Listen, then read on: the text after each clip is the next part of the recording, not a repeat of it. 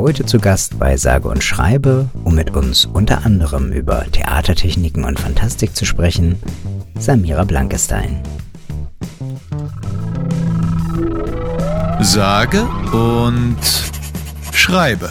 Sage und Schreibe. Ja, hallo. Hier zur achten Folge von Sage und Schreibe, dem Schreibwerkstatt-Podcast äh, von Cora Rieken. Hallo Cora. Hallo. Und Richard Günther. Hallo Richard. Hallo. Ja, heute haben wir wieder jemanden zu Gast. Man hätte es nicht geglaubt. Und zwar Samira. Ich habe mir sogar eine schöne Anmoderation geschrieben. Die will ich jetzt natürlich nochmal. Nämlich, äh, dass die Schreibwerkstatt für uns alle, wie wir in den letzten Folgen ja schon klar gemacht haben, Jahr für Jahr ein fantastisches Event ist. Davon inspiriert hat Samira sich viele Jahre nun mit Eventmanagement und Fantastik beschäftigt. Immer auf der Suche, den, den Zauber einzufangen. Wann ihr das gelungen ist, wie sie im ganz großen Börsenensemble mitspielt und was das ganze Theater eigentlich soll, darüber reden wir heute mit ihr. Hallo Samira. Hallo. Ja, ich würde sagen, ich habe mein, äh, mein, An mein Anmoderungs Anmoderationsgame auf jeden Fall total geabt. Willst du vielleicht zuallererst erzählen, wie spielst du im ganz großen Börsenensemble mit? Wie ich da mitspiele? Ähm, oder was ist das Bühne. überhaupt? Also bist du, bist du da in Frankfurt oder warum heißt das, warum heißt das so? Ähm, das Börsenensemble ist tatsächlich von einem Kulturzentrum hier in Wuppertal, die Börse. Das, ähm, ich weiß gar nicht, wie lange es das hier existiert. Es ist auf jeden Fall sehr alt eingesessen und ähm, hat halt unter anderem ein, äh, ein Ensemble, das eigentlich für junge Leute sein sollte. Wir sind mittlerweile alle so Mitte 20 und älter. Das ist noch sehr ähm, jung. genau. Und ähm, da bin ich jetzt seit ich 18 bin oder so Mitglied. Und ähm, wir schreiben halt regelmäßig so ähm, jährlich neue Stücke zu verschiedenen Themen. Meistens irgendwie aktueller. Manchmal arbeiten wir auch alte Stoffe auf. Zum Beispiel haben wir mal die Nibelungen aufgeführt und komplett halt neu geschrieben. Mhm. Genau. Und er schreibt ihr und spielt es dann sozusagen vor. Das ist dann immer so ein Projekt fürs Jahr?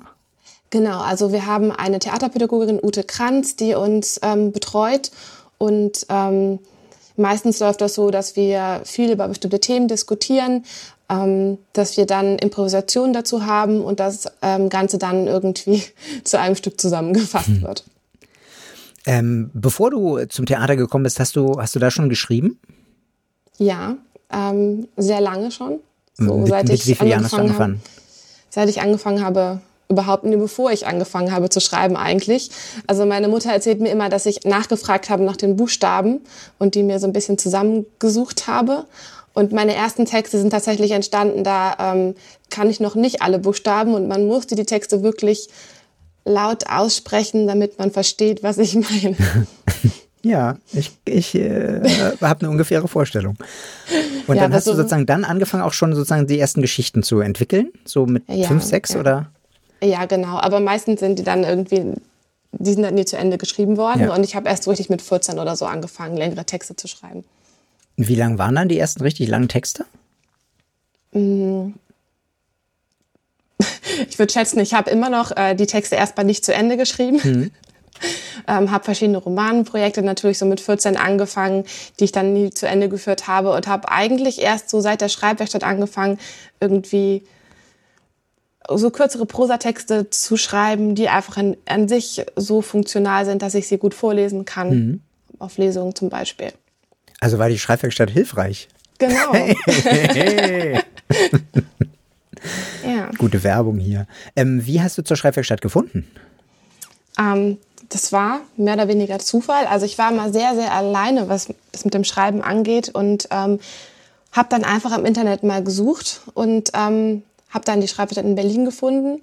Und das war schon so ein bisschen wie so ein Sprung ins kalte Wasser, weil ich war zu der Zeit noch super schüchtern und habe aber einfach gedacht, so ich mache das jetzt einfach, weil ich einfach ähm, ja den Kontakt so sehr gesucht habe mhm. und ähm, bin natürlich immer noch sehr, sehr glücklich, dass ich es gemacht habe und mich getraut habe gesucht und gefunden.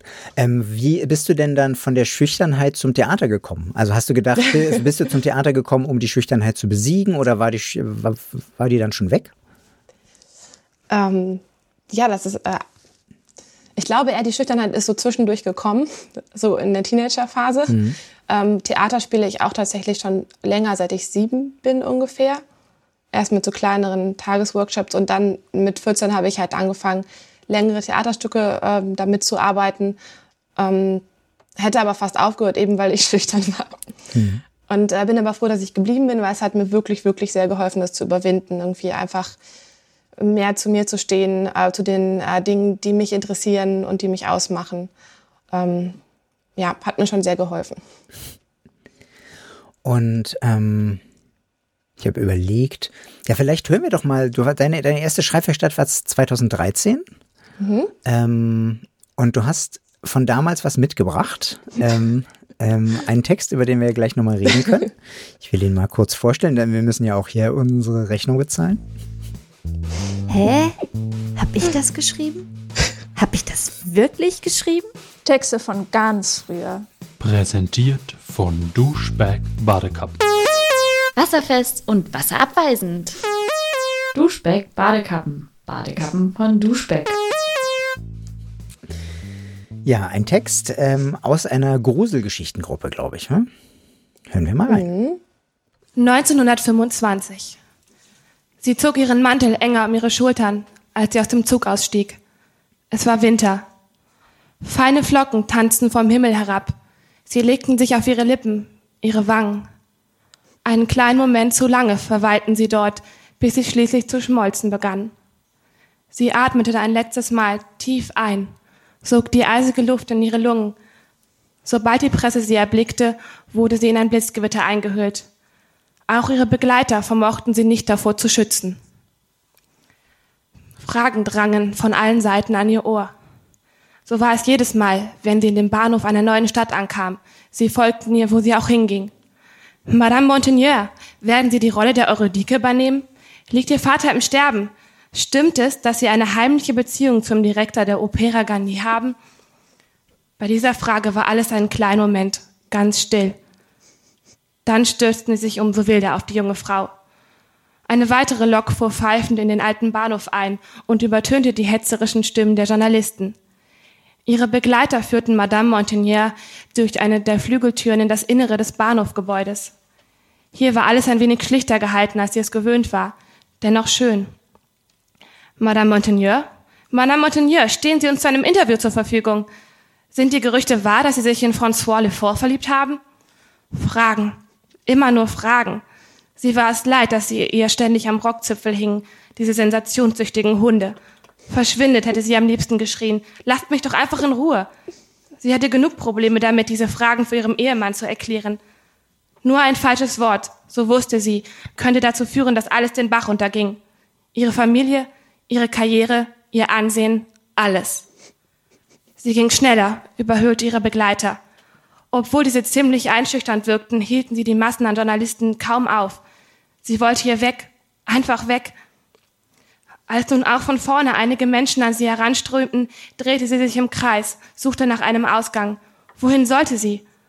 Einer ihrer Begleiter fasste sie am Arm. Sie kannte seinen Namen nicht, doch es gefiel ihr, wie er sich mit flüsternder Stimme zu ihr nach unten beugte. Ich bringe euch hier raus, Madame. Plötzlich fühlte sie sich etwas sicherer. Ihre Hand glitt in die Tasche ihres Mantels und ergriff die Taschenuhr, welche ihr Ehemann Andrian ihr geschenkt hatte. Ihr Ticken beruhigte sie. Ein Mann rempelte sie an und sie war kurz davor zu fallen. Instinktiv riss sie die Hand aus der Tasche, um sich abzufangen. Dabei rutschte ihr doch die Taschenuhr aus den Fingern. Sie wollte sich bücken, um sie aufzuheben, doch von allen Seiten wurde sie von Menschen bedrängt, deren Fragen sie schon längst ausgeblendet hatte. Ich muss zurück, hauchte sie. Ich gehe nicht ohne meine Taschenuhr. Nun etwas lauter, doch ihre Stimme ging im Lärm verloren. Sie drehte sich um. Ihr Atem flatterte in ihrer Brust. Dann hörte sie den Schuss.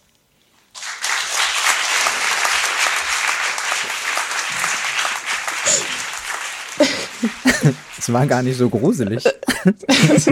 Etwas pathetisch, ja. Das hat eher sozusagen darauf hingeleitet, wo wir auch noch hinkommen wollen, nämlich, dass du sehr gern fantastische Geschichten schreibst. Ja. Ähm, ähm, die mindestens 15 Vornamen brauchen, sonst, sonst muss man gar nicht erst anfangen. was, was, was, was dann überkommt dich jetzt, wenn du den von, den von damals nochmal hörst, den Text? Äh, Grusel. Na, dann hat's, dann hat's ja funktioniert.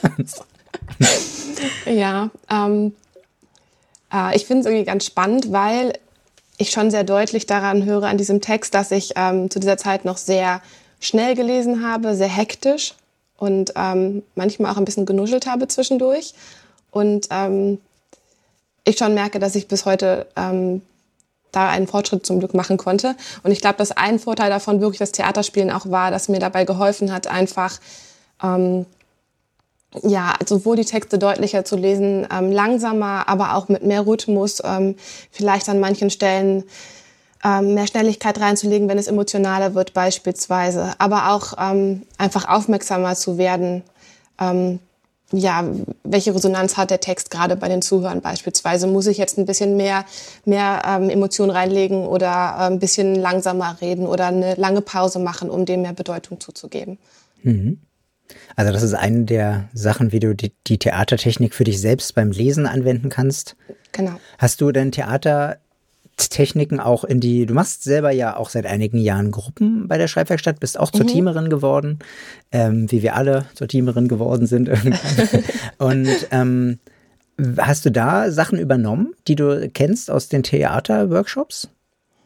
Ähm, tatsächlich ähm, bei der Lesungsvorbereitung, ich hatte eine Gruppe, ähm, wo wir uns den ganzen Halbtag damit beschäftigt haben, ähm, Aufwärmübungen ähm, für, ähm, für die Bühne zu nutzen, um sich besser vorzubereiten, einfach auf das Lesen selbst, aber auch um vielleicht ein bisschen damit zu variieren, wie man die Texte liest. Also wie ich gerade schon erwähnt habe, mit Schnelligkeit, mit Rhythmus, vielleicht emotionaler zu lesen, vielleicht weniger emotional zu lesen einfach damit mal so ein bisschen zu spielen. Ähm, und zusätzlich ähm, hatten wir auch die ein oder andere Theatergruppe in manchen ja. Jahren. Genau, was hast du da sozusagen auch Sachen bei den Theatergruppen mitgebracht, um so zur Ideenfindung zu kommen?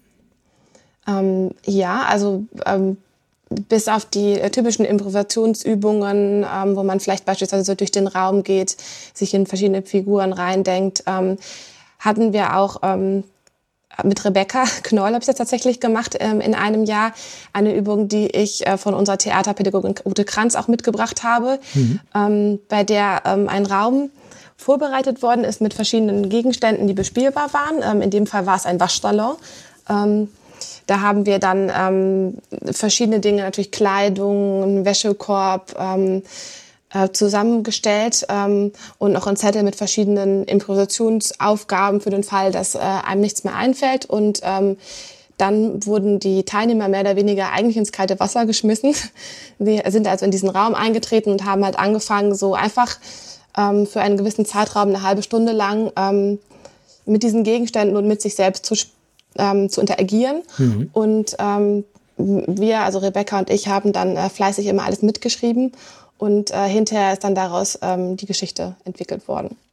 Wie gut funktioniert das mit so, also ähm, die Leute, die zur Schreibwerkstatt kommen, sind ja manchmal mhm. eher schüchtern, wie du ja auch gesagt hast, die, die du warst, und sind eben nicht unbedingt die Performer, also Leute, die schreiben, sind nicht mhm. automatisch immer Leute, die das auch sozusagen groß vortragen wollen und die sofort in so ein Theatergefühl kommen. Wie hat es mit denen funktioniert?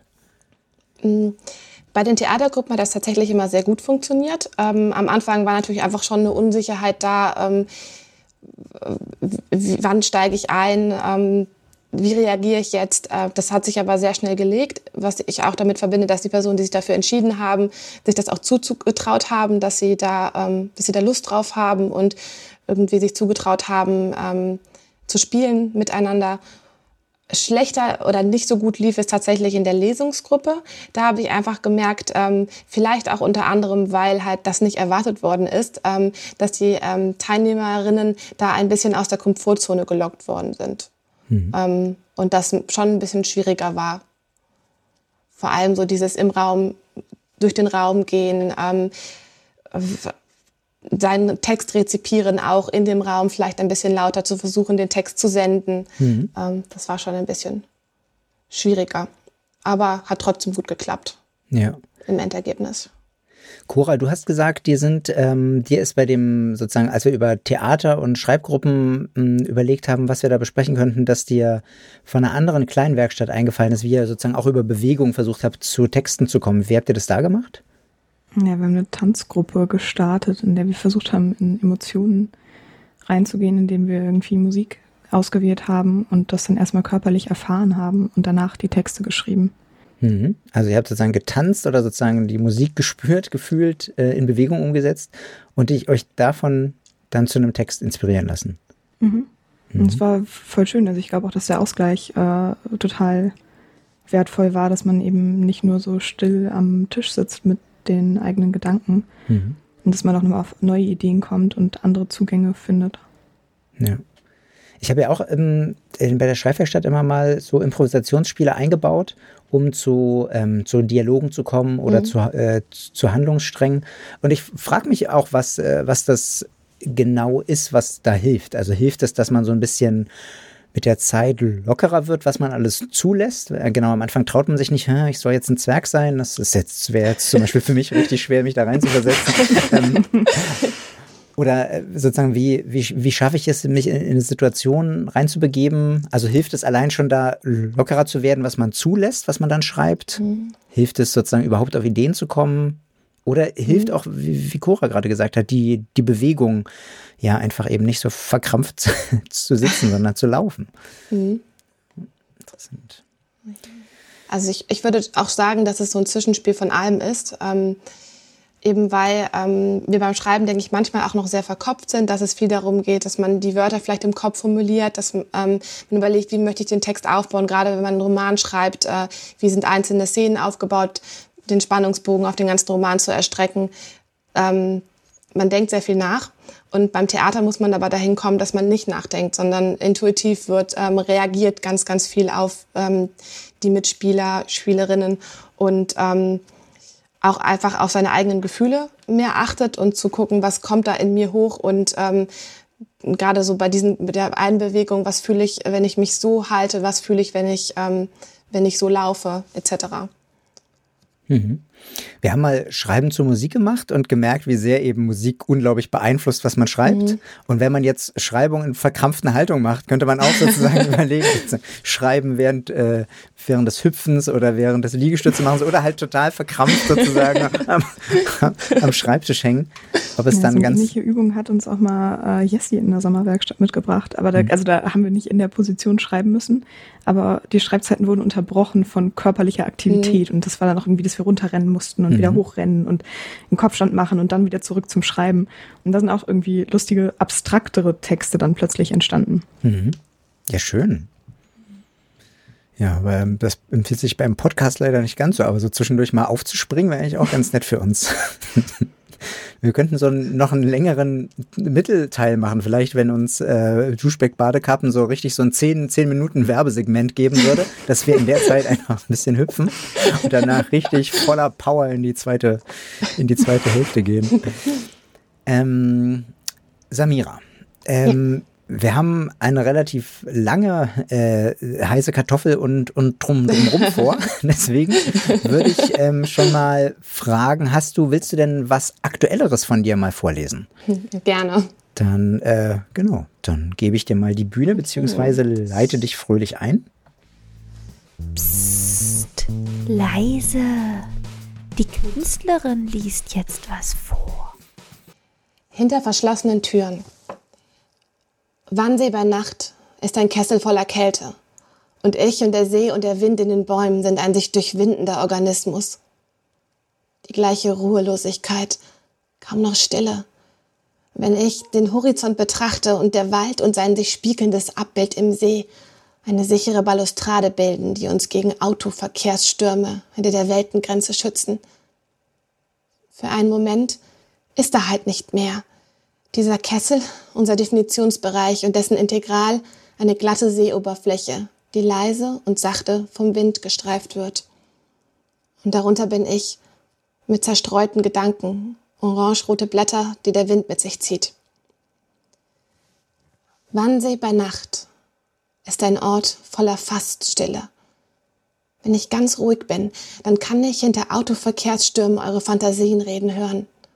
Eure Kreativität atmet heute Nacht hinter verschlossenen Türen. Der Wind erreicht euch nicht. Ist man sich anderer jemals so bewusst wie des Nachts, Wenn man alleine und lauernd am Seeufer kauernd weiß, hinter verschlossenen Türen schlummern Menschen mit Gedanken und Träumen. Hinter verschlossenen Türen, wartend. Sollte man nicht am Tag vielmehr innehalten und mit Kirchturmglocken und vereinzelten Vogelschreien zurück in die Nacht ein? Wenn man innehält und lauscht, kann man ihre Träume hinter verschlossenen Türen reden hören. Wenn man innehält und schaut, wären ihre Körper, werden ihre Körper von Knochen und Sehnen zu Bergen und Fleisch zu Erde und Staub. Eine ganze Welt in nur einem und eins und eins zu einer ganzen Welt. Und deine Gedanken sind Täler, viel tiefer, so viel breiter. Deine Gedanken sind Täler, welche die Berglandschaft deines Seins durchziehen. Kaum jemand wird wohl begreifen, was dort unten lauert, wartet. Dein Fluss wird vom Regen der anderen genährt. Und mit allem, was du siehst, was du hörst, wird er tiefer, wird er breiter. Glitzerströme, welche die Berglandschaft deines Seins durchziehen.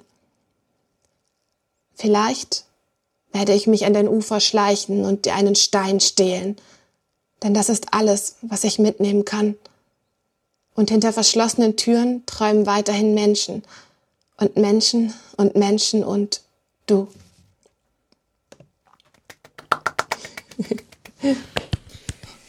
Schön. Das ist ja auch schon eine, auch schon eine Werbung für die Schreibwerkstatt am Wannsee. Ja, das stimmt. ist auch tatsächlich da entstanden in einer äh, schlaflosen Nacht. Hm.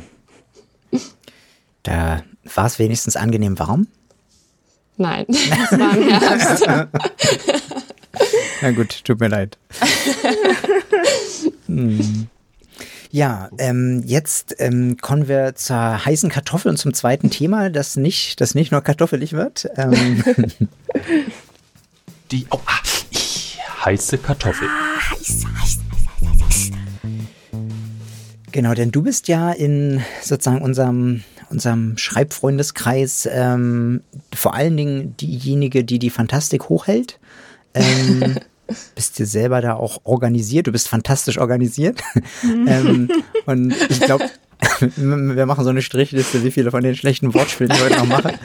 Ähm, und daraus ergeben sich auch noch ein paar schöne Gesprächsanknüpfungspunkte und als heiße Kartoffel, warum ist Fantasy immer Trash?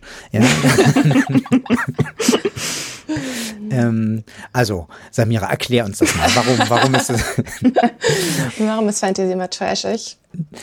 Oder was, was ist an, also äh, um sozusagen, wie wir bei unseren heißen Kartoffeln so sind, so, so heiß wollen wir sie immer überhaupt, überhaupt nicht essen, wie wir sie kochen. Ähm, ist, ist ja, was sind denn so die, die typischen Fallen, in die man äh, sozusagen als Fantasy-Leser oder tappt, wenn man Leserin tappt, äh, wenn man so Fantasy liest und mhm. denkt, nee, das ist jetzt nicht ganz meins. Also was sind so, vielleicht nicht Fallen, sondern Warnsignale, wo du sagst, nee, das, das muss nicht sein. Also prinzipiell ist das so, dass ich das Gefühl habe, dass es leider sehr viele Romane gibt, die ähm, einfach im Copy-Paste-Verfahren mehr oder weniger einfach alle sehr ähnlich sind. Die funktionieren nach den gleichen Handlungen, ähm, die funktionieren wahrscheinlich meistens sogar nach den nach ähnlichen Figurenaufbauungen. Ähm, natürlich ist immer die äh, sehr typische ähm, mittelalterliche Fantasy-Welt mit Zwergen und Elfen dabei, ähm, die sehr, sehr häufig zu finden ist ähm, im fantastischen Genre. Ähm, ich würde sagen, die Falle ist dabei eigentlich eher, dass äh, die Handlungen halt einfach im Copy-Paste-Verfahren wiederholt werden. Aber das kann einem eigentlich auch in jedem anderen Genre passieren. Mhm. Von daher würde ich das gar nicht auf das ähm, fantastische Genre ähm, festschreiben. Ähm, es passiert genauso gut im, im Kriminalbereich, in ähm, romantischen äh, Büchern. Also es, ja, also ich denke, das Problem ist im Allgemeinen, dass es leider zu viele Bücher gibt manchmal, wo ich das Gefühl habe, dass ähm, ja, das ist einfach, dass die Geschichten einfach sehr ähnlich sind. Mhm. Ähm, das kann natürlich auch total schön sein, weil manchmal wünscht man sich ja auch einfach ganz genau das. Man möchte einfach gerne in diese Welt abtauchen und einfach ein paar äh, schöne Stunden da verbringen und dann wieder in seine Welt auftauchen und dann ist es gut. Ähm, ich denke, das Problem ist, dass halt gerade der fantastische Bereich, dem wird halt nicht zugeschrieben, dass da noch viel mehr geht. Dass halt, ähm, dass das gar nicht auf einen bestimmten Plot festgeschrieben ist, sondern dass man eigentlich jede Geschichte ähm, im fantastischen Bereich äh, erzählen kann. Es ist eigentlich einfach nur ein Setting, Ähm, genauso wie ähm, die Kneipe um die nächste Ecke auch ein Setting ist. Wie, mh, mm, was, was, gehen wir mal davon aus, Fantasy ist sozusagen, du hast jetzt ähm, den, so was du, was du vorhin beschrieben hast, du willst gerne in diese Stimmung absteigen von einem bestimmten Buch, das jetzt vielleicht ein bisschen Copy-Paste ist, aber ist ja nicht schlimm, mhm. weil du hast jetzt gerade Lust so, auf so eine Art. Was muss das Buch dann haben, damit du gerne in diese Welt absteigst? Also da ist es vielleicht, ist es vorhersehbar, aber es ist trotzdem schön genug und angenehm. Mhm. Also ich kann mir vorstellen, dass das für jeden Leser erstmal komplett unterschiedlich ist. Für mich persönlich ähm, lege ich schon einen sehr, sehr großen Wert auf Weltenbau ähm, weil ich denke, dass, ähm, dass es eigentlich ähm, so viele interessante Dinge ähm, gibt, an denen man sich inspirieren lassen kann und mit denen ähm, man sehr spannende und interessante, fantastische ähm, oder dystopische ähm, Welten erschaffen könnte. Ähm, und äh, ich denke, dass ich auch vor allem da auf die Innovation Wert lege und eben nicht in eine Mittelalterwelt mit Elfen und Drachen absteigen möchte, mhm. sondern ähm, das auch spannend finde, wenn man sich zum Beispiel an der mexikanischen ähm, Mythologie ähm, inspirieren lässt oder ähm, eben auf ja auf, auf anderen Faden da wandelt oder sich auf die Gedanken macht, ähm, wirklich eine Welt irgendwie neu für sich zu entwickeln, ähm, weil man das gerne möchte oder weil man etwas Bestimmtes damit aussagen möchte, anstatt einfach nur ähm, sich an einer Welt zu bedienen, die eigentlich schon so existiert, die aber ja ähm, sehr ähnlich ist. Was macht denn Fantastik aus? Also du bist ja im Fantastik-Autoren-Netzwerk. ähm, wann ist man, wann ist man ein fantastischer Autor? also das ist auch ganz unterschiedlich. Es gibt natürlich verschiedene Bereiche, so sehr wohl ähm, klassische Fantasy zu Urban Fantasy, so typisches Beispiel wie Harry Potter, also wo man sowohl Elemente aus ähm, der realen Welt hat als auch von einer fantastischen Welt, ähm, aber auch Science Fiction, ähm, Dystopien, Utopien, das zählt alles unter dem Bereich der Fantastik. Mhm. Okay, also das ist ja wirklich sehr, also was einfach ja. ein Stück weit weg ist in einem Aspekt von der realen Welt, auch wenn ja. es die vielleicht mitnimmt, aber okay. Genau. Das ist alles Fantastik. Also alles, ja, auch Science Fiction.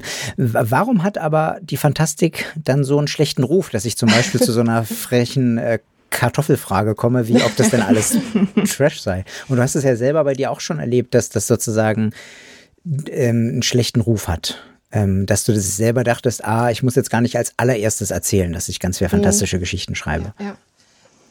ja. Mhm. Ähm, also was mir aufgefallen ist, ist, es ist sehr oft so, dass ähm, manche ähm, großen Werke, die eigentlich ähm, Fantastik sind, der Fantastik abgesprochen werden, sowas wie zum Beispiel Brave New World, ähm, das ähm, ja, ähm, wird irgendwie gar nicht mehr so, so da reingeordnet, sondern wenn man an Fantastik denkt, dann ähm, denkt man meistens halt wirklich an so diese typischen ähm, Romane die eh nicht zu Herr der Ringe sind, aber nicht vielleicht Herr der Ringe selbst. Ähm ich kann mir vorstellen, dass es halt größtenteils daran liegt. Ähm und vielleicht auch, weil es noch mal mehr Vertreter geben müsste in der Fantastik, die wirklich neue Wege suchen. Also eben, weil es halt nicht so oft passiert, dass halt ähm, neue Geschichten erzählt werden, ähm, dass dadurch natürlich auch die Fantastik irgendwie niemals aus diesem aus diesem Ruf erstmal rauswachsen kann und dass es vielleicht erstmal zu dem Punkt kommen muss, wo sich Autoren trauen, so jetzt, ich erzähle jetzt die Geschichte, die ich erzählen möchte, wirklich, oder ich ähm, möchte mich jetzt einfach an, an diesen Aspekten inspirieren und die mit, mit in meine Werke reinnehmen und ähm, ja, weniger als mich einfach zu orientieren an dem, was vorgegeben ist. Weil es tatsächlich halt auch immer sehr oft so ist, dass ähm, gerade beim Fantastikmarkt ähm, die Verlage auch ähm, auch erstmal das auch erst nur suchen und das wahrscheinlich viele abschreckt davon, was Neues zu versuchen. Hm. Also die, was einer der Gründe ist, warum das für so trashig gehalten wird, ist, dass wenn dann was richtig gut ist aus der Fantastik, wird es dann nicht mehr der Fantastik zugeordnet. Ähm, so ein ähm, bisschen. Und dann, dann bleiben sozusagen nur noch die Sachen übrig, die nicht mehr ganz so, ganz so besonders sind, wenn man, mhm. aber wenn du, wenn man eben sozusagen diesen Begriff so weit fasst, dass es eben ähm, eine bisschen andere Gesellschaft ist, eine andere Welt und dann auch Brave New World dazugehört, dann, dann versteht man, warum man fantastischer Autor sein will. Weil man gern diese Nein, Möglichkeiten ausnutzen will, so eine Szenarien zu entwerfen. Mhm. Aber mein, mein Eindruck ist auch ein bisschen, dass diese, ähm, dass diese Vorurteile in Deutschland noch stärker sind als in Mhm. englischsprachigen Ländern oder in der englischsprachigen Literatur. Also auch so diese Einteilung in E- und U-Literatur, die ist ja irgendwie in Deutschland total wichtig, dass es die hohe Literatur gibt Mhm. und dann eben die Unterhaltungsliteratur. Ja, mit hoher Literatur habe ich immer meine Probleme. Ich wurde auch Popliterat schon genannt von Freunden, die gar keine Ahnung haben. ähm, wir haben ja noch mehr Fragen. Wollen wir das direkt mit dem Briefkasten zusammen machen, Cora? Ach, ich weiß nicht, ich könnte auch noch ein bisschen mehr sticheln. Ja, los, los, mach mal. Los, komm dann. Ein bisschen, ich habe jetzt ein bisschen, ich, ich bin ganz unkartoffelig geworden, ja. Ne, ich denke so ein bisschen, also was, also erstmal, ich frage mich halt selbst persönlich immer, wozu braucht man denn Fantastik, wenn es in der echten Welt schon irgendwie so viel Kurioses gibt? Mhm. Samira, erklär uns das.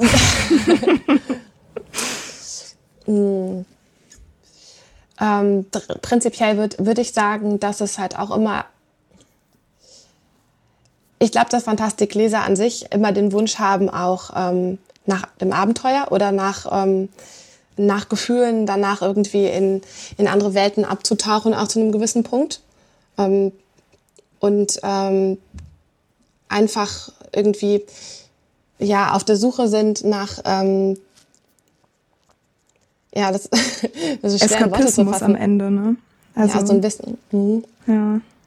Ähm, Nee, ich frage mich auch, ob da drin aber auch der Trash-Faktor dann vielleicht liegt. Also so, dass plötzlich ist alles erlaubt und dann darf man auch alles Kitschige reintun, was man. Aber Eskapismus ist doch auch. Freizeitrevue lesen über, über britische Königshaus, äh, sozusagen. Das ist doch auch Eskapismus. Das ist ja auch nicht deine Welt, auch wenn es eine echte Welt ist. Ja, auf jeden Fall. Aber das, also das tue ich ja auch nicht.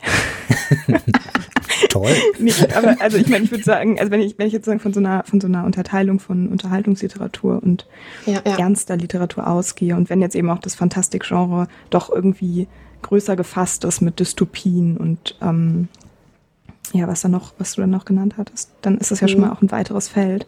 ja, und da ja. ist eben alles erlaubt so. Und da ist Ja. eben auch vielleicht dann das erlaubt, was so ein bisschen cheesy daherkommt. Ja, ja, definitiv. Ähm, und es gibt ja auch bestimmt eine sehr große Leserschaft, die das äh, gerne, ja, gerne konsumieren möchte. Ähm, ich denke halt einfach nur, dass es halt dem fantastischen Dore nicht abgesprochen werden darf, dass es halt ganz viele andere Möglichkeiten noch gibt, halt irgendwie Geschichten zu erzählen, die halt wirklich gut durchdacht sind, die was auszusagen haben, die äh, so, sowohl ähm, philosophisch als auch politisch sein können. Und ähm, ja, es ist halt wirklich viel möglich in die eine oder andere Richtung. Ja, ich glaube, das macht es auch so schwer. Also auch das, was Ja. du mit dem äh, Worldbuilding da sagst, ist ja voll interessant, weil ich glaube, also meine Fantasy-Erfahrungen beschränken sich eigentlich so ziemlich auf, okay, schon eine gut angehäufte Stundenzahl an Skyrim und Ja. ähm, ansonsten ähm, Avatar, der Herr der Elemente. Aber da Ja. würde ich eben auch bei beiden sagen, ist halt total cool, weil die Welt in sich so schlüssig ist. Genau, ja. Und da macht es Spaß, dann auch wieder auf Regeln zu stoßen, aber alles im Großen macht Sinn. Ja, ja. Das ist das befriedigend auch. Ja, ich habe befriedigend 200 Dolche nacheinander geschmiedet, um 30 Erf Erfahrungspunkte aufzusteigen. Aber- Klassiker. und Krabben getötet, um irgendwelche Seelensteine zu füllen. Aber das, das gehört hier nicht hin. aber ich, aber Cora, wenn du jetzt gesagt hast, Eskapismus, ich meine, man kann ja, so wie Samira das ja auch gesagt hat, man kann ja schon große, jetzt, jetzt springe ich hier Samira zur Hilfe. Ja, ja, ähm, also welche, sozusagen in welcher nicht U-Literatur kannst du denn sozusagen so große Dystopien ausmalen, um sozusagen vor aktuellen Geschehen zu warnen, wenn du, indem du die noch ein bisschen überdrehst? Also, das ist ja auch nicht so einfach. Das mit so sozusagen mit einer echten, also ich meine, oder sagen wir, dann wird die Grenze einfach schwierig äh, zu ziehen zwischen was beschäftigt sich mit der Welt, wie sie jetzt ist, und was beschäftigt sich mit der Welt, die sie sein könnte. Aber ich finde, da funktioniert Fantastik immer ganz nett, dass du relativ, la- also sozusagen mit relativ wenigen Strichen ähm, eine, eine Welt aufmalen kannst und sagst, wie sie ist, was ja mit unserer Welt jetzt nicht so einfach ist. Du kannst ja nicht einfach sagen, wie die Welt ist, weil genau wissen wir das ja irgendwie immer gar nicht oder man ist sich nicht so einig darüber und dann kann aber bei einer Fantastik kannst du einfach sagen, so, so ist es und dieses, dieses Problem wird jetzt behandelt. mhm. ja. Fällt dir, aber fällt dir denn sozusagen nicht Fantastikbuch ein, was ähm, so, was du jetzt irgendwie in so eine Re, sozusagen stattdessen empfehlen würdest? Oh, das ist eine super gute Frage. Also muss es jetzt sehr gesellschaftskritisch sein, oder? Nee, weiß ich nicht, aber jetzt einfach nur, was dir jetzt so spontan einfällt, dann liest doch lieber das oder dann habe ich mir lieber, dann habe ich mir lieber das Buch hier geschnappt. Nee, ich glaube, es gibt zumindest so eine Arten von Grenzgängern vielleicht. Also so, können wir das rausschneiden, dass ich jetzt kurz googeln muss? uh, nee, wie heißt, wie heißt denn dieses Buch von, ähm, das habe ich auf jeden Fall in der Schule lesen müssen. Aber es war auch ziemlich gut und es war so ziemlich Antikrieg und es ist aber auch insofern ein bisschen fantastisch, dass es so Sci-Fi-Elemente hat und es kommt sowas vor wie nichts tat weh und ähm, alles war schön oder so als Zitat. Das habt ihr in der Schule gelesen? Das tut mir leid. Jetzt muss ich mal ganz kurz überlegen. Slaughterhouse 5. Mhm. Ich würde Slaughterhouse 5 empfehlen. Okay. Das, das schneiden wir jetzt genau so rein. ja, du kannst ja aussuchen, inwiefern du das drin behältst. ja, aber das ist auch, also das ist äh, im, im Prinzip ein Anti-Krieg, Kriegsroman, der sich mit dem Zweiten Weltkrieg auseinandersetzt und dann, soweit ich mich jetzt dran erinnere, ist der Protagonist ähm, imaginiert sich dann irgendwie, dass er von Aliens entführt wurde und dann wieder zurückkommt. Ähm, und es geht auch so ein bisschen, glaube ich, um so eine Art von Zeitreisen und Kontinuität. Aber man kann es eben auch als so eine Art Allegorie auf äh, mhm. eine posttraumatische Belastungsstörung lesen. Mhm. Und also das ist realitätsverhaftet. Mhm. Ja, ja. Aber geht so ein bisschen eben über die Grenze hinaus. So. Hast du, hast du gut auf meine harte Frage geantwortet. Aber willst du noch ein bisschen sticheln? Ein bisschen in die Kartoffel reinpieksen, ob sie schon durch ist? Sonst nee. würde ich nämlich den Briefkasten aufmachen. Hier, pass auf, ich mach ja. mal, ich hol mal den Schlüssel. Da. Post. Post, Post, Post, Post, Post, Post, Post, Post, Post. Der Briefkasten. Ah, ich werde nicht müde, diesen fantastischen Soundeffekt zu hören, den, den Nils da selber erarbeitet hat. In mühevoller Kleinarbeit. Äh, die Podcast-Elfe, entschuldige. Nils, die Podcast. Ja.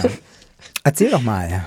Briefkasten ja, die Briefkastenfragen orientieren sich auch ziemlich gut an unserem Kartoffelthema dieses Mal. ich will mal anfangen mit der Frage, könntest du dir vorstellen, auch Geschichten für Videospiele zu schreiben, also Quests und Dialogdesign? Mhm, definitiv ja. Ähm, ähm, ich finde Videospiele an sich super spannend, weil ähm, ähm, weil wir nicht nur in die Welt, also in eine andere Welt eintauchen können, sondern halt auch mit der anderen Welt interagieren können. Und ich denke, dass da noch ganz, ganz, ganz viel Handlungsspielraum ist, ähm, um ähm, Spieler, Spielerinnen zum, zum Denken anzuregen und ähm, sie vielleicht dazu zu bringen, ähm, moralisch fragwürdige Entscheidungen zu treffen mhm. beispielsweise. Und ähm, ja, ich glaube, dass da noch ziemlich viel Potenzial in dem Genre liegt. Und wenn ich die Möglichkeit hätte, würde ich es machen. Und was würdest du da gern für ein, für ein Spiel entwerfen? Mm. Mm. Da hätte ich jetzt doch eine Empfehlung. Äh, Spiritfarer. Ähm, das ist, ist an sich ein sehr, also von, von der Optik her ein sehr süßes Spiel, aber es ähm, geht darum, ähm, um den Tod und ähm, was es bedeutet, sich von, von Personen zu verabschieden und von Menschen, ähm, die einem am Herzen liegen. Und ähm, ja, ich würde da definitiv eher in so einen Bereich gehen, also ein Serious Game, Bereich ähm, ja, Spiele zu entwickeln, die halt ja, auf äh, Themen aufmerksam machen oder auch helfen, sich spielerisch ähm, schwierigen Themen zu nähern. Hm. Stimmt, dann machst du ein ganz großes Feld auf. Wir sind bei Empfehlungen waren wir noch nie bei Computerspielen und ähm, ich habe ja auch schon mal ein Computerspiel gespielt. Das kann ich total gut, dass du das, äh, dass du das aufmachst. Ja. ja, auf das Spiel bin ich auch schon ganz, ganz gespannt. Habe ich schon ganz. Ach, das ist aber auch sehr traurig. Mehr. Ja, das äh, kommt, comes with the territory. ja. ja. ja.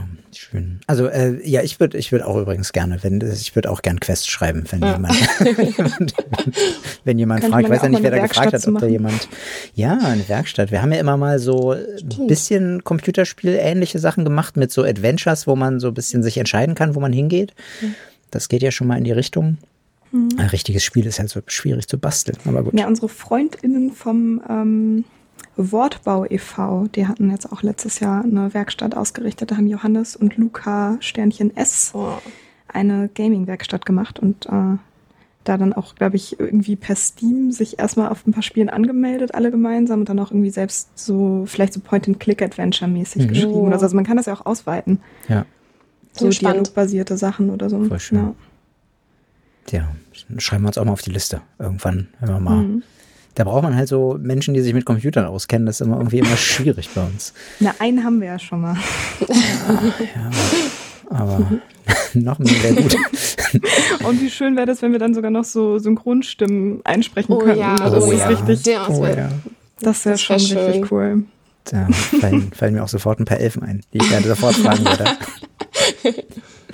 Ja, haben, haben wir noch eine Frage? Ja, wir haben noch mehr Fragen. Zum Beispiel, Samira, was inspiriert dich im tristen Alltag zu fantastischen Geschichten? Mm. Also ich glaube, dass ich prinzipiell von allem inspiriert sein kann. Ähm, das ist, glaube ich, immer ganz abhängig davon, was für eine Stimmung ich gerade bin. Also manchmal, also es hat was Dinge, die ich halt irgendwie draußen sehe, wie, ähm, wie so, ja, einfach die Natur oder ähm, Rost.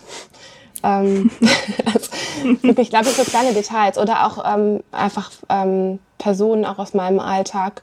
Ich glaube, dass es tatsächlich sehr oft ähm, alltägliche Dinge sind oder ähm, Sachen, die ich halt in dieser Welt quasi ähm, beobachte, ähm, die ich dann sehr gerne in fantastische Welten wirklich übertrage. Ähm, Ja, voll interessant. Hast du da so ein, hast du da so, eine, so ein Schema, nach dem du vorgehst, dass du das so übersetzen kannst? mh, das ist eine gute Frage. Ähm, ich habe nicht wirklich ein Schema. Also ich könnte nicht sagen, dass ich jetzt jedes Mal irgendwie eine bestimmte Situation ähm, quasi ähm, eins zu eins dekodiere, um das in eine Geschichte zu packen. Ähm, ich glaube aber schon, also dass ich mir immer sehr, sehr oft, ähm, wenn ich ähm, fantastische Geschichten ähm, plotte, dann überlege ich mir meistens vorher sehr stark, was ich damit auszusagen habe oder ähm, welche Elemente halt von denen, die ich beobachtet habe oder die mir am Herzen liegen, ähm, wie ich sie da integrieren kann, und dass halt quasi die ganze Geschichte ähm, so ein bisschen, wie du gesagt hast, Cora, wie eine Allegorie fungieren kann. Also, dass es halt auf einer zweiten Ebene immer noch zu lesen ist, das ist mir schon besonders wichtig. Und ist es so, dass sich sozusagen die, ähm, also dass das, was du im Alltag siehst, dass dich sofort ein fantastischer Gedanke sozusagen oder eine fantastische Assoziation dazu packt oder dass du überlegst, dich hat irgendwas beeindruckt, wie kannst du es auch fantastisch ausdrücken? Also kommt das Fantastische von allein? Oder, oder sozusagen möchtest du es gern so wiedererzählen? Ich glaube, das ist auch ganz unterschiedlich, weil ich schreibe ja auch nicht Fantastik. Und ähm, es kommt, also ich glaube manchmal, es fühlt sich halt an, als möchte die Geschichte immer auf die eine oder andere Art und Weise erzählt werden. Und manchmal ist es halt so, dass, ähm, dass es für mich einfach ganz deutlich ein fantastisches Set Setting ist und manchmal ähm, auch eben nicht einfach. Da fiel mir Ja, vorhin auch noch Thema, ne? Ja, da fiel mir noch von, von vorhin ein, wo wir über ähm, Dialoge schreiben und so und äh, miteinander sprechen, fiel mir noch ein, wo du auch gerade gesagt, gesagt hast, das Thema möchte sich selber. Man hat ja auch manchmal, oder das liest man ja von Leuten, die so Bücher schreiben, äh, und man kennt das ja auch von sich selber, dass man eine Geschichte anfängt zu schreiben und irgendwann fängt sie sich an zu entwickeln. Ja, und ja, die Leute ja. fangen miteinander an zu sprechen, was man vorher noch gar nicht so richtig hatte. Und ähm, inwiefern man das einbauen kann zu so Improvisationsspielen oder so, dass die eben dann auch miteinander sprechen, ob es da, da irgendwie helfen kann, sich in diesen Rollen wie sozusagen wiederzufinden beim Spielen. Ähm, ja, genau, da, da musste ich vorhin noch dran denken, dass man das ja auch vom Reinschreiben kennt, dass man äh, in so verschiedene Rollen schlüpft, dann aus Versehen im Text, was man gar nicht gewusst hat und ob man das irgendwie unterstützen kann mit so Theaterübungen. Jetzt habe ich äh, das total das Thema gewechselt, aber Ja, das ist total lustig. Ich hatte, ich hatte, ich habe auch nochmal zurück ans Theater gedacht, aber auf eine ganz andere Art gerade, nämlich total wirklich gegenteilig. Also ich habe eher an diesen Kontrollaspekt gedacht, den du auch angesprochen hast, nämlich, dass man sich überlegt, worauf soll das hinaus, für was soll das stehen und was, was möchte ich von dieser Geschichte, was möchte ich von der Szene, was möchte ich von einem einzelnen Kapitel. Und da habe ich nämlich auch gedacht, so, das ist was, ähm, was ich persönlich eben auch eher aus so einem Theaterbereich kenne, dass man sich überlegt, okay, das kann eine Improvisationsübung sein und beide Leute, die jetzt miteinander interagieren, wissen nicht hundertprozentig das Skript. Ne? Es gibt kein Skript, aber die mhm. wissen, worauf sie hinaus wollen. Die wissen, was sie von der Szene wollen oder was ihre Figur von der Szene möchte. Mhm. Also, aber das ist ja eigentlich genau die andere Richtung, dass es dann eben doch mehr Strukturen, mehr Planung gibt dann dafür. Ja, ja. Das ist spannend. Also ich glaube, dass, dass tatsächlich beide, beide Ansätze ähm, funktionieren und dass ich beide Ansätze auch schon ausprobiert habe, weil auch dieses ähm, wirklich ähm, Improvisieren ohne eine Ahnung zu haben, in welche Richtung die Szene gehen soll. Und ähm, eher durch dieses Reagieren auf andere gemeinsam versucht, die Szene zu entwickeln. Das mhm. wäre dann halt erst Intuitive eher und ähm, wie du es gesagt hast, Cora, mit dem, mit dem Plan kenne ich auch so. Ja. Ja, voll die interessanten Parallelen. Ne? Ja. ja. Definitiv. wir noch eine letzte Frage stellen? Ja. Was war das dickste Buch, das du je gelesen hast? Und was war das dickste Buch, das du je geschrieben hast? ähm, also tatsächlich lese ich gar nicht so Schinken. weil, Bist du äh, Vegetarier? genau, ich bin vegetarisch. ähm, ich glaube, es hält sich im Grenzen zu maximal 500 Seiten, eben weil das nicht so ganz mein Bereich ist, in dem ich mich gerne so bewege. Das, ähm, die etwas umfangreichen Bücher sind halt immer die mit den vielen Vornamen. und da mache ich meistens einen Bogen drum. Ähm, und das längste Buch, das ich jetzt geschrieben habe, sind ähm, 580 Seiten. Aber keine Normseiten, sondern DIN A4 Seiten. Krass. Ja. Wie viele Normseiten wären das? Keine Ahnung. Was ein bisschen Mehr. bisschen mehr. Schon ein bisschen mehr. Ja. Und äh, in welcher Schublade liegt das? In der rechten. Was? Und willst du das doch mal rausholen? Oder? Ja, definitiv. ja. Wann hast du das fertig geschrieben?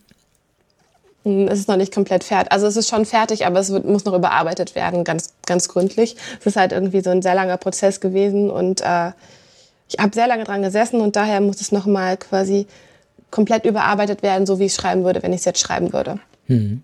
Und deswegen liegt es auch in der rechten Schublade.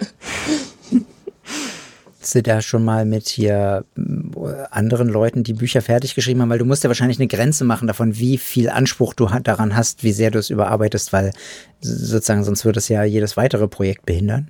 Ja. Also, ja. ja. definitiv. Ähm, ich weiß auch, dass ich da eine Grenze setzen muss, aber ich muss zumindest einmal drüber kommen, so dass es vom Stil gleich wird. Mhm. Dadurch, dass ich es halt in verschiedenen ähm, Abschnitten geschrieben habe von meinem Leben, ist es halt sehr durcheinander und es muss, also genau, ich würde es einmal komplett aufarbeiten und dann weiß ich auch, dass ich es aus der Hand geben müsste. Aber mhm.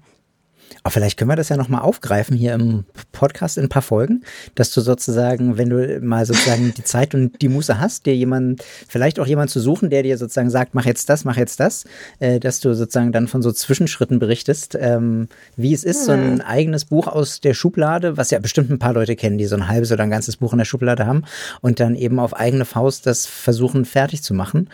Ähm, das wäre doch ganz interessant. Also quasi Rebecca ist Mentorin. Ja, wenn die dazu Lust hat. Ich meine, die hat selber ja auch gerade eine ja, ganze definitiv. Menge um die Ohren. ähm, aber das, also das wäre auf jeden Fall eine Frau, die man fragen könnte, die sowas ja irgendwie ganz gut hinkriegt. Wo wir alle ein bisschen, bisschen beeindruckt sind.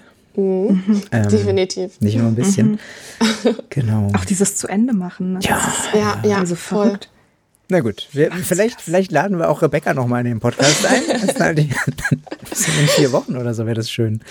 Ähm, dann können wir die dazu nochmal was fragen. Ja, na gut, das war das dickste Buch und du liest nicht so dicke Bücher, du hast ein dickes Buch in der Schublade. Hast du noch so andere halbe Sachen in der Schublade, in der linken Schublade dann, die von früher oder? Ähm, eher von später. Von später noch, okay. ja, ganz, also ich habe sehr viele Ideen in der Schublade, aber ja, quillt ein bisschen über. Aber Musstest du da Schränke für bauen oder war nicht schon da? Einbauschränke. auch mal noch eine Spezialfolge, in welcher Art von Schubladen sich sozusagen alte Bücher am, am, am allerbesten halten. Oder wo sie eher vor sich hingammeln. Na gut, haben wir jetzt noch bestimmt irgendwas? Oh ja, wir haben noch was. Guck mal. La la la la la. Schreiberstiftung. Ach, immer wieder herrlich. Ja, hast du uns eine Schreibanstiftung mitgebracht? Äh, ja, ich habe euch eine Schreibanstiftung mitgebracht, die aus einer Mischung aus Schreiben und äh, Theaterübungen funktioniert. Und ähm, alle, die bereit sind, ein bisschen aus ihrer Komfortzone ähm, herauszukommen, äh, könnten darüber vielleicht ähm, auf ähm, neue Figuren ähm, stoßen. Ähm, und zwar ist die in äh, mehreren Teilen aufgebaut. Erstmal, um halt aus dem aus dem Verkopften rauszukommen, bisschen ins intuitive Schreiben, erstmal eine ABC-Liste anfertigen. Da ähm, schreibt man auf einem Blatt von oben bis unten von A bis Z die Buchstaben und innerhalb von einem bestimmten Timer würde man sich dann zu Charaktereigenschaften ähm, quasi jeden Buchstaben eine Charaktereigenschaft aussuchen. Ähm, in der zweiten Runde geht's halt quasi ins Spielen, ähm, drei Charaktereigenschaften aussuchen, durch den Raum zu laufen, einfach zu gucken, ähm, wenn ich jetzt zum Beispiel aggressiv nehme, wie verhält sich diese Figur, wie geht sie, wie würde sie stehen, ähm, würde sie die Hände in die Hüften ähm, stemmen und ähm, vielleicht ein bisschen aufstampfen. Ähm, und wenn die Person ähm, auf eine andere Figur trifft, ähm, wie würde sie mit ihr kommunizieren? Normalerweise wäre es halt äh, besser, das zu zweit zu machen, aber das geht natürlich meistens jetzt zu Corona-Zeiten nicht so gut und deswegen äh, muss das alles im Kopf stattfinden dann mit der anderen Figur. Und äh, zuletzt äh, würden dann halt die ähm, Emotionen, die hochkommen, würden aufgeschrieben werden, die ähm, Eindrücke, die man davon bekommt, wie verhält sich die Figur mit der bestimmten Charaktereigenschaft. Und zum Schluss ähm, wird daraus ein, ein Text geschrieben, wo man zwei der Charaktereigenschaften verbindet und ähm, ja einfach zu gucken, ähm, äh, eine Figur zu entwickeln, wo man halt ähm, die Gefühle mehr zeigt, anstatt sie zu benennen. Eben durch die Einblicke, die man von dieser Theaterübung bekommen hat. Genau. Okay.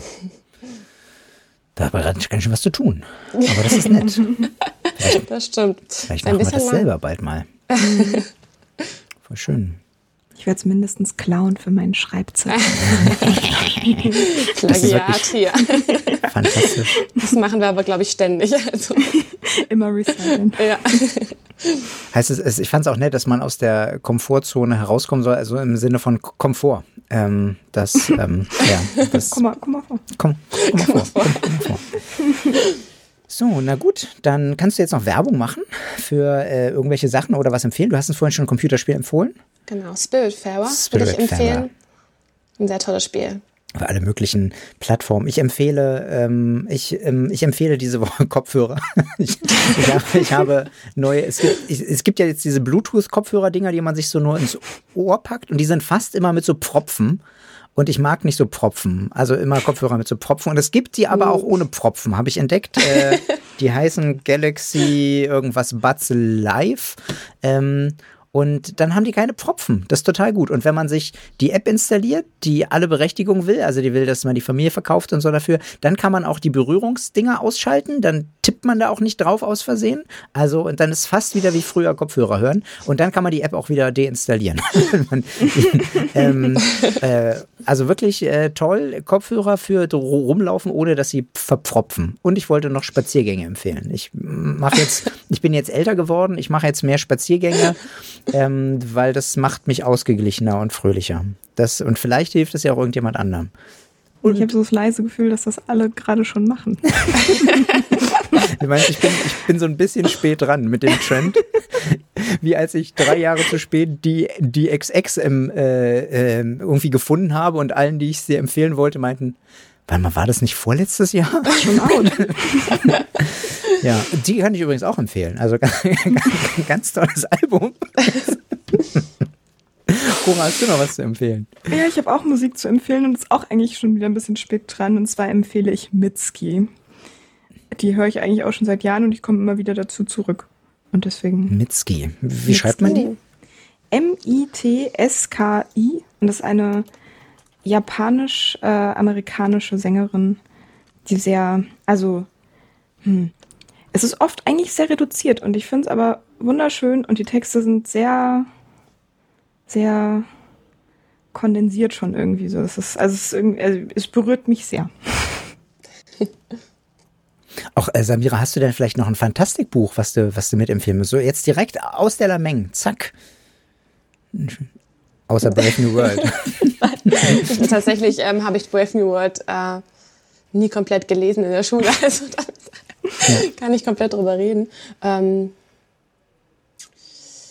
mh, wenn wir jetzt von Weltenbau schon geredet haben, Mhm. ähm, tatsächlich, das wurde jetzt auch auf Netflix verfilmt. Jetzt, es ist in Ordnung, also Shadow and Bones. Ähm, aber davon gibt es halt eine Film, ähm, also die Buchreihe, worauf das unter anderem basiert. Ähm, Six of Crows, das, ist, ähm, das sind zwei Bücher nacheinander. Ähm, die würde ich empfehlen, eben weil es halt ein sehr, also ein, einfach ein individueller Weltenbau ist und ähm, ähm, man das Gefühl hat, wirklich in so eine Welt eintauchen zu können, wo man Lust hat, äh, jede Ecke davon zu erkunden.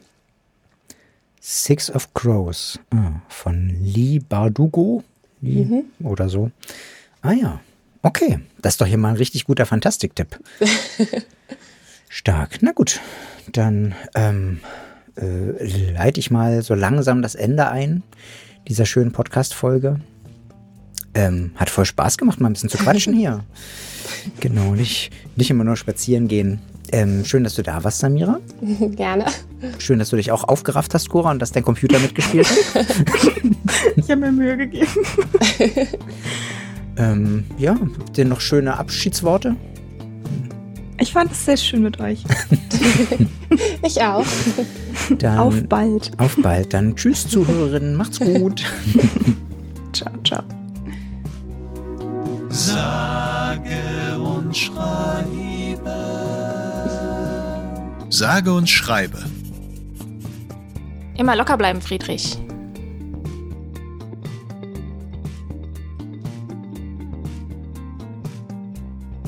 Irgendwie, irgendwie hänge ich auch, ich hänge so viel mit alten Männern ab in letzter Zeit.